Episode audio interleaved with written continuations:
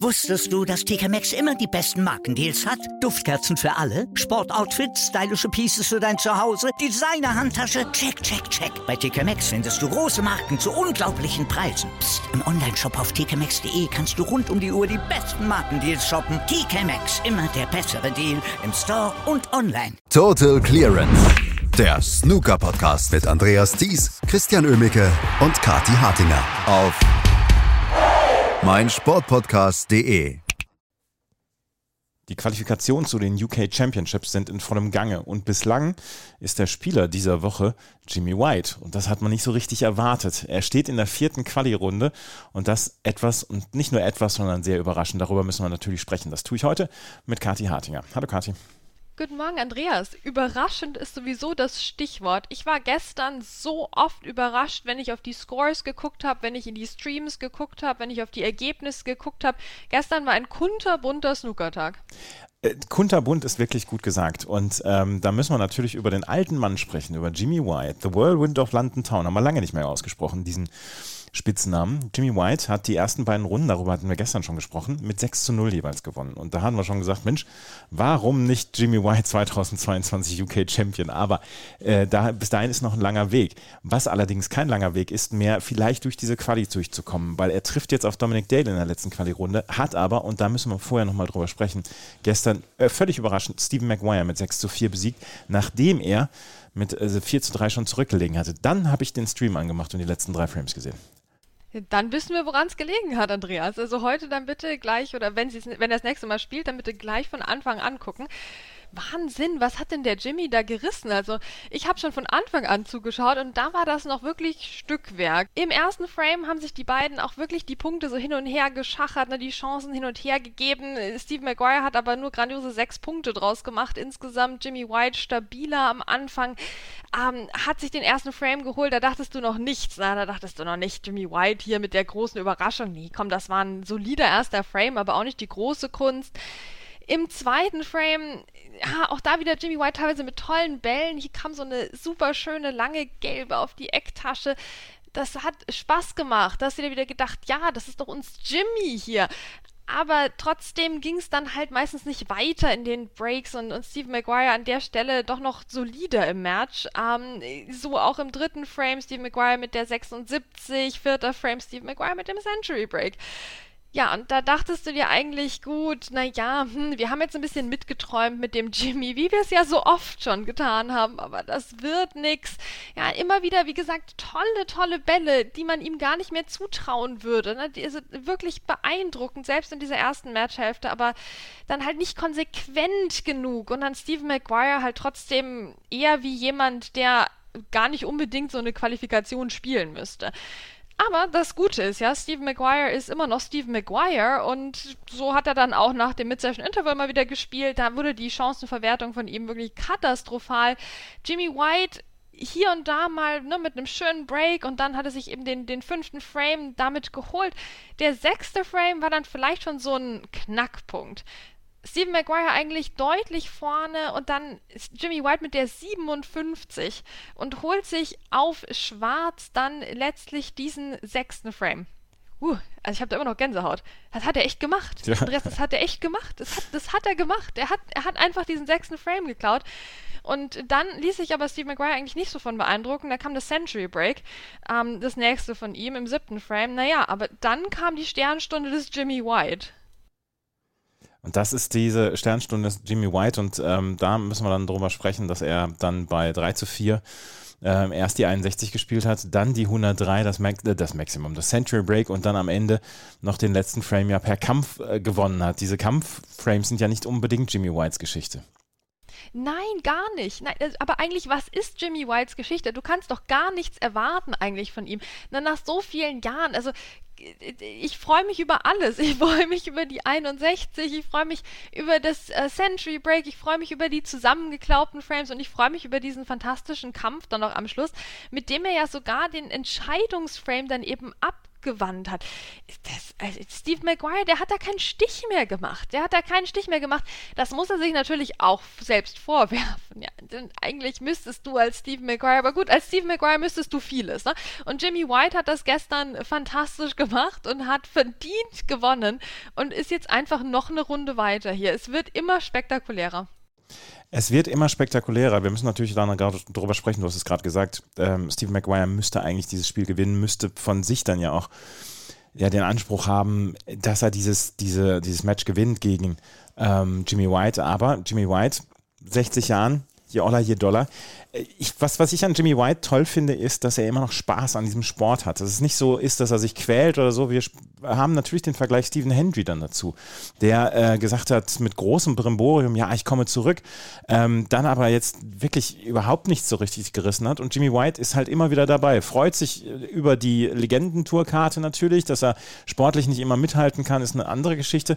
Aber mit 60 Jahren dann nochmal solche Siege rausholen, jetzt zweimal 6-0, einmal 6-4, das ist eine coole Geschichte. Absolut, der braucht gar kein riesiges Comeback, weil der Jimmy White war ja nie weg. Ja. Der, der, spielt einfach, ne? Der, der kommt zur Qualifikation da auch hinten ins Zelt rein, ne, wenn es sein muss. Und dann spielt der. Kein Problem. Der ist Eurosport-Experte und spielt trotzdem gar kein Problem. Das verdient so viel Respekt und aktuell noch mal mehr denn je eigentlich. Ähm, er, er hat Spaß dran, offenbar, sonst würde er es ja nicht machen. Also ich meine, ich glaube, das Schulgeld ist bei ihm auch komplett bezahlt. Das, das, das müsste jetzt nicht der große Antrieb sein, zumal er ja jetzt von dieser UK Championship abgesehen doch öfters auch mal nicht so viel reist. Aber hin und wieder gewinnt er eben doch. Und das hält die Fans bei Laune, das macht allen Freude und das ist ein großes Paradebeispiel dafür, wie schön so eine Invitational Tour Card auch sein kann für so eine Legende des Sports. Also die würde ihm niemand absprechen. Er, er nutzt die, ähm, er nutzt sie manchmal erfolgreich, sodass sie nicht verschwendet ist. Er nutzt sie aber auch manchmal nicht ganz so erfolgreich, was auch okay ist. Ja, und er ist einfach da und er spielt und er meint das auch immer noch ernst. Mhm. Das, denn er ist ja, er kann sich ja reinsteigern, hat sich neulich erst mit dem Schiedsrichter angelegt und so. Ja, also der, der ist äh, ganz schön, da ist noch ganz schön Dampf hinter dem Jimmy White auch. Das ist jetzt nicht so, als wäre der so ein Freizeitspieler wie Mark Williams beim Golf oder so. Ne? Der ist schon, der ist schon konzentriert und dabei und es bedeutet ihm was und es geht um was. Ja, und das in dem Alter und mit seinem Legendenstatus noch zu machen, das ist eine sehr, sehr runde Sache für den Snookersport an sich. Das mit dem Schulgeld hast du eine wichtige Geschichte angesprochen. Das ist ja sehr wichtig für die Spieler, äh, gerade so, die früher dann auch gut waren, beziehungsweise auch jetzt noch zum Teil dann sehr gut sind. Das Schulgeld, das muss immer bezahlt sein. Jimmy White steht in der vierten Quali-Runde und er trifft dort auf Dominic Dale und das ist so ein bisschen das Duell der Silberrücken, was wir da erleben morgen. Ähm, Dominic Dale hat sich gestern spät dann gegen Lee Hang mit 6 zu 4 durchgesetzt. Auch äh, Dominic Dale, ja, äh, das ist für, beide eine große Chance, hier nochmal ein bisschen an einen größeren Tisch dann auch zu kommen. Ja, die werden da schon aufdrehen in ihrem Match. Das wird auf jeden Fall ein ähm, sehr glamouröses Match. Ähm, ich meine mich zu erinnern, dass die beiden sich auch wirklich überhaupt nicht leiden können. Also ist da, glaube ich, auch ganz schön, ähm, ganz schön Needle drin, wie die Briten immer so schön sagen. Also das, äh, da könnten Sticheleien aufkommen. Ähm, das wird eine spannende Stimmung, denke ich, am Tisch werden. Und die beiden wollen das natürlich unbedingt. Das ist ganz klar. Und ich bin auch gespannt, ähm, welcher Schiedsrichter oder welche welche Schiedsrichterin darauf angesetzt wird, denn äh, dass wir da auch mal wieder ein paar Probleme haben, das hat sich gestern ja auch gezeigt in dem Spiel von Mark King gegen Oliver Brown, ähm, wo ein, ein Push-Shot ähm, angesagt wurde gegen Mark King, der gerade eigentlich fröhlich im Break war, der stark debattiert wurde, wo beide Spieler, ne, also sowohl Mark King als auch Oliver Brown eigentlich gesagt haben, das war kein Push-Shot, ähm, wo auch äh, online eben Leute gesagt haben, also eher, eher nicht, hä, wo kommt denn das her? Oder vielleicht streng genommen schon, aber sowas wird doch nicht gepfiffen normalerweise. Ähm, und es war wieder Ben Williams und ich sage das eigentlich ungerne, aber mir ist aufgefallen, dass es Leuten aufgefallen ist, dass schon wieder Ben Williams in so eine Kontroverse verwickelt war. Jetzt nach diesem Match von Jimmy White eben vor einiger Zeit, jetzt schon wieder so eine äh, schwierige Situation. Vielleicht ist der Push-Shot irgendwo ein bisschen das Handspiel des Snookersports. Ähm, nicht ganz einfach offenbar, aber es, es, fällt schon auf, dass, dass der Ben Williams da äh, öfter mal verwickelt ist und ich hoffe, dass ihm da auch Support zur Seite steht. Ähm, er ist ja wirklich ein netter Kerl, aber irgendwie sportlich scheint es bei ihm im Moment auch nicht so gut zu laufen. Mark King hat das Match dann trotzdem gewonnen mit 6 zu 3, aber das war so eine Aufregerszene gestern. Ja, Dominic Dale, also wie gesagt, der nächste Gegner von Jimmy White.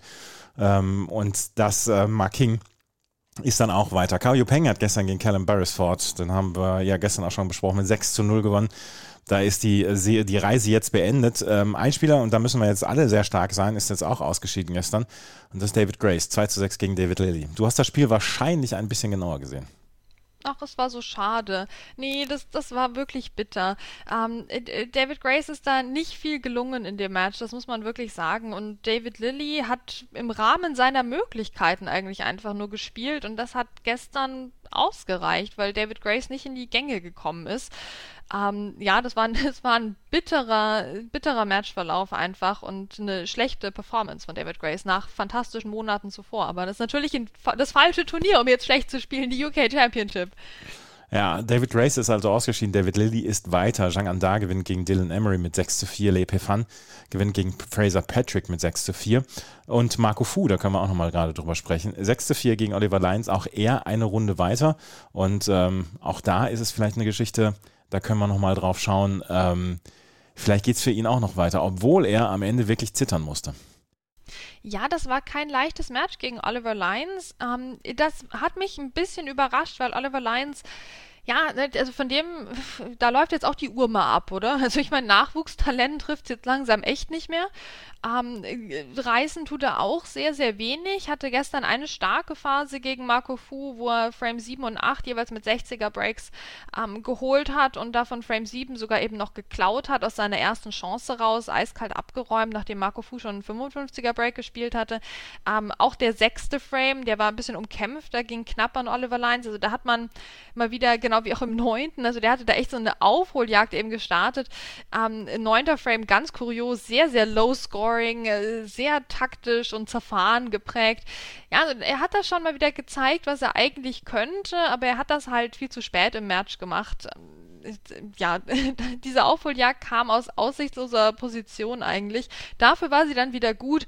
Ähm, da muss ich dann auch wieder Marco Fu fragen, ne, warum hat er so viele Chancen vergeben? Eben der, der siebte Frame, im sechsten hatte er beste Chancen, im achten und im neunten auch. Ähm, der war da irgendwie kurz mal, weiß nicht, abwesend oder so. Der Marco Fu hat er sich einen Kaffee geholt oder so ein neues Red Bull Getränk, ich weiß es auch nicht. Aber im zehnten war er dann wieder da und hat mit dem Century Break den Sack dann zugemacht. Ja, also Oliver Lyons, wie gesagt, wieder die Überraschung verpasst hast hier Marco Fu weiterhin schön und solide dabei. Das ist ja auch ein absoluter Gewinn für den Snookersport. Zwei Ergebnisse würde ich noch gerne besprechen, nämlich zwei Überraschungen. Ähm, Anthony McGill ist draußen, 2 zu 6 gegen Dwayne Jones und Jimmy Robertson mit 4 zu 6 gegen Xi ähm, ausgeschieden. Das waren zwei von den höher platzierten Spielern, die früh hier die Segel streichen müssen. Ja, der Dwayne Jones, ich meine, ich kann es jetzt wieder sagen und dann wird er die nächste Runde leider wieder verlieren, aber der hat so gut gespielt schon in der ersten Runde und jetzt hat er das bestätigt gegen Anthony McGill. Ähm, auch hier natürlich verpasste Chancen von Anthony McGill, klar, aber er hat auch in vielen Frames einfach gar nichts zu melden gehabt, weil Dwayne Jones mit fantastischen langen Einsteigern ähm, und dann eine, eine 98, eine 99, eine 106 und so, ja, da kannst du auch als Anthony McGill nichts machen. Das war gnadenloses Breakbuilding von Dwayne Jones, ähm, der das einfach einmal am Stück durchziehen müsste, bitte, dass wir da mal ein Halbfinale sehen bei der UK Championship, weil der hätte es in sich. Aber dann streut er immer so Matches ein, wo es dann halt wieder gar nicht funktioniert. Ich bin gespannt, wie es jetzt für ihn weitergeht im Draw, aber das ist auf jeden Fall ein Riesensieg für ihn ähm, und ein absolut verdienter noch dazu, wie gesagt, gnadenlos und da kannst du nicht meckern als Fan. Ja, Juicy, der gewinnt halt öfter, als man vielleicht denkt. der ist ähm, immer ein bisschen unterm Radar, weil er dann den weiteren Runden zu wenig reißt, aber der kann Breaks zusammenbauen. Jimmy Robertson konnte das gestern gar nicht. Ja, der würde natürlich den Juicy an einem normalen Tag auch irgendwo schlagen, aber das war gestern kein normaler Tag für Jimmy Robertson, da war kein 50er Break dabei. Das, das war mal wieder eine Nicht-Vorstellung von ihm, auch davon sehen wir ja häufiger mal welche und Juicy wirklich mit schönen Breaks, am Schluss noch das Century Break. Ähm, ich weiß gar nicht, was man zu dem Match so groß sagen soll, außer dass Jimmy Robertson es eigentlich ohne Breakbuilding dann noch relativ knapp gestaltet hat. Herzlichen Glückwunsch und Lucy hat es mit seinem wesentlich besseren Breakbuilding dann geschafft, den Entscheidungsframe zu verhindern. Auch da herzlichen Glückwunsch. Ansonsten, ähm, ja, ein bisschen ein seltsames Match, weil halt auch Jimmy Robertson nicht das getan hat, was er normalerweise tut. Wie gesagt, ein überraschender Tag gestern heute auf den Tag, glaube ich, können wir uns wirklich alle freuen. Fang Zhengyi zum Beispiel gegen Matthew Stevens wird spielen. Ding Junhui gegen Tapchaya Uno wird spielen. Wir haben sehr viele richtig, richtig coole Duelle und dann äh, morgen dann allerdings erst Dominic Dale gegen Jimmy White. Aber der Tag heute, der lässt schon einiges erwarten. Ja, klar, also natürlich. Äh, Chipchaya nur gegen, gegen Ding. Also Chipchaya gestern äh, ein fantastisches Match gegen Martin O'Donnell. Das war extrem sehenswert, weil bei den beiden dachtest du ja schon, da treffen Welten aufeinander und so war das dann auch. Und die haben das aber auch jeder für sich komplett durchgezogen. Wir wissen, Chipchaya nur sch spielt schnell und haut die Breaks raus. Ja, exakt das hat er gemacht. Ne? Ähm, hat sechs Breaks von mehr als 50 Punkten gespielt. Martin O'Donnell, wir wissen, spielt taktisch geprägt, ähm, sehr langsam und äh, sehr vorsichtig, ohne so die ganz großen Breaks. Das hat er auch gestern gemacht. Die 92 im 10. Frame war ähm, das einzige höhere Break von ihm. Na, und es war trotzdem, weil die beiden sich so ja, so ganz unterschiedlich attackiert haben, war das ein sehr ausgeglichenes Match, was dann auch in den Entscheidungsframe ging. Da hatte halt Tipchayo nur den Vorteil, dass er eine 92 gespielt hat und äh, aus der ersten Chance dann Martin O'Donnell nicht am Tisch war. Ja, also äh, eins der besten Matches gestern und deswegen ähm, macht das natürlich Hoffnung für das, was wir heute noch sehen werden. Von Tipchayo No, aber auch ähm, von vielen anderen Beteiligten, die einfach gut unterwegs sind und uns, denke ich, noch weiterhin viel Snooker-Spaß bringen werden. Und das werden wir hier natürlich bei Total Clearance die nächsten anderthalb Wochen auch noch begleiten. Jeden Tag während der UK Championship werdet ihr hier, wie ihr es gewohnt seid, auf den neuesten Stand gebracht bei Total Clearance zu den Snooker-Ergebnissen vom letzten Tag.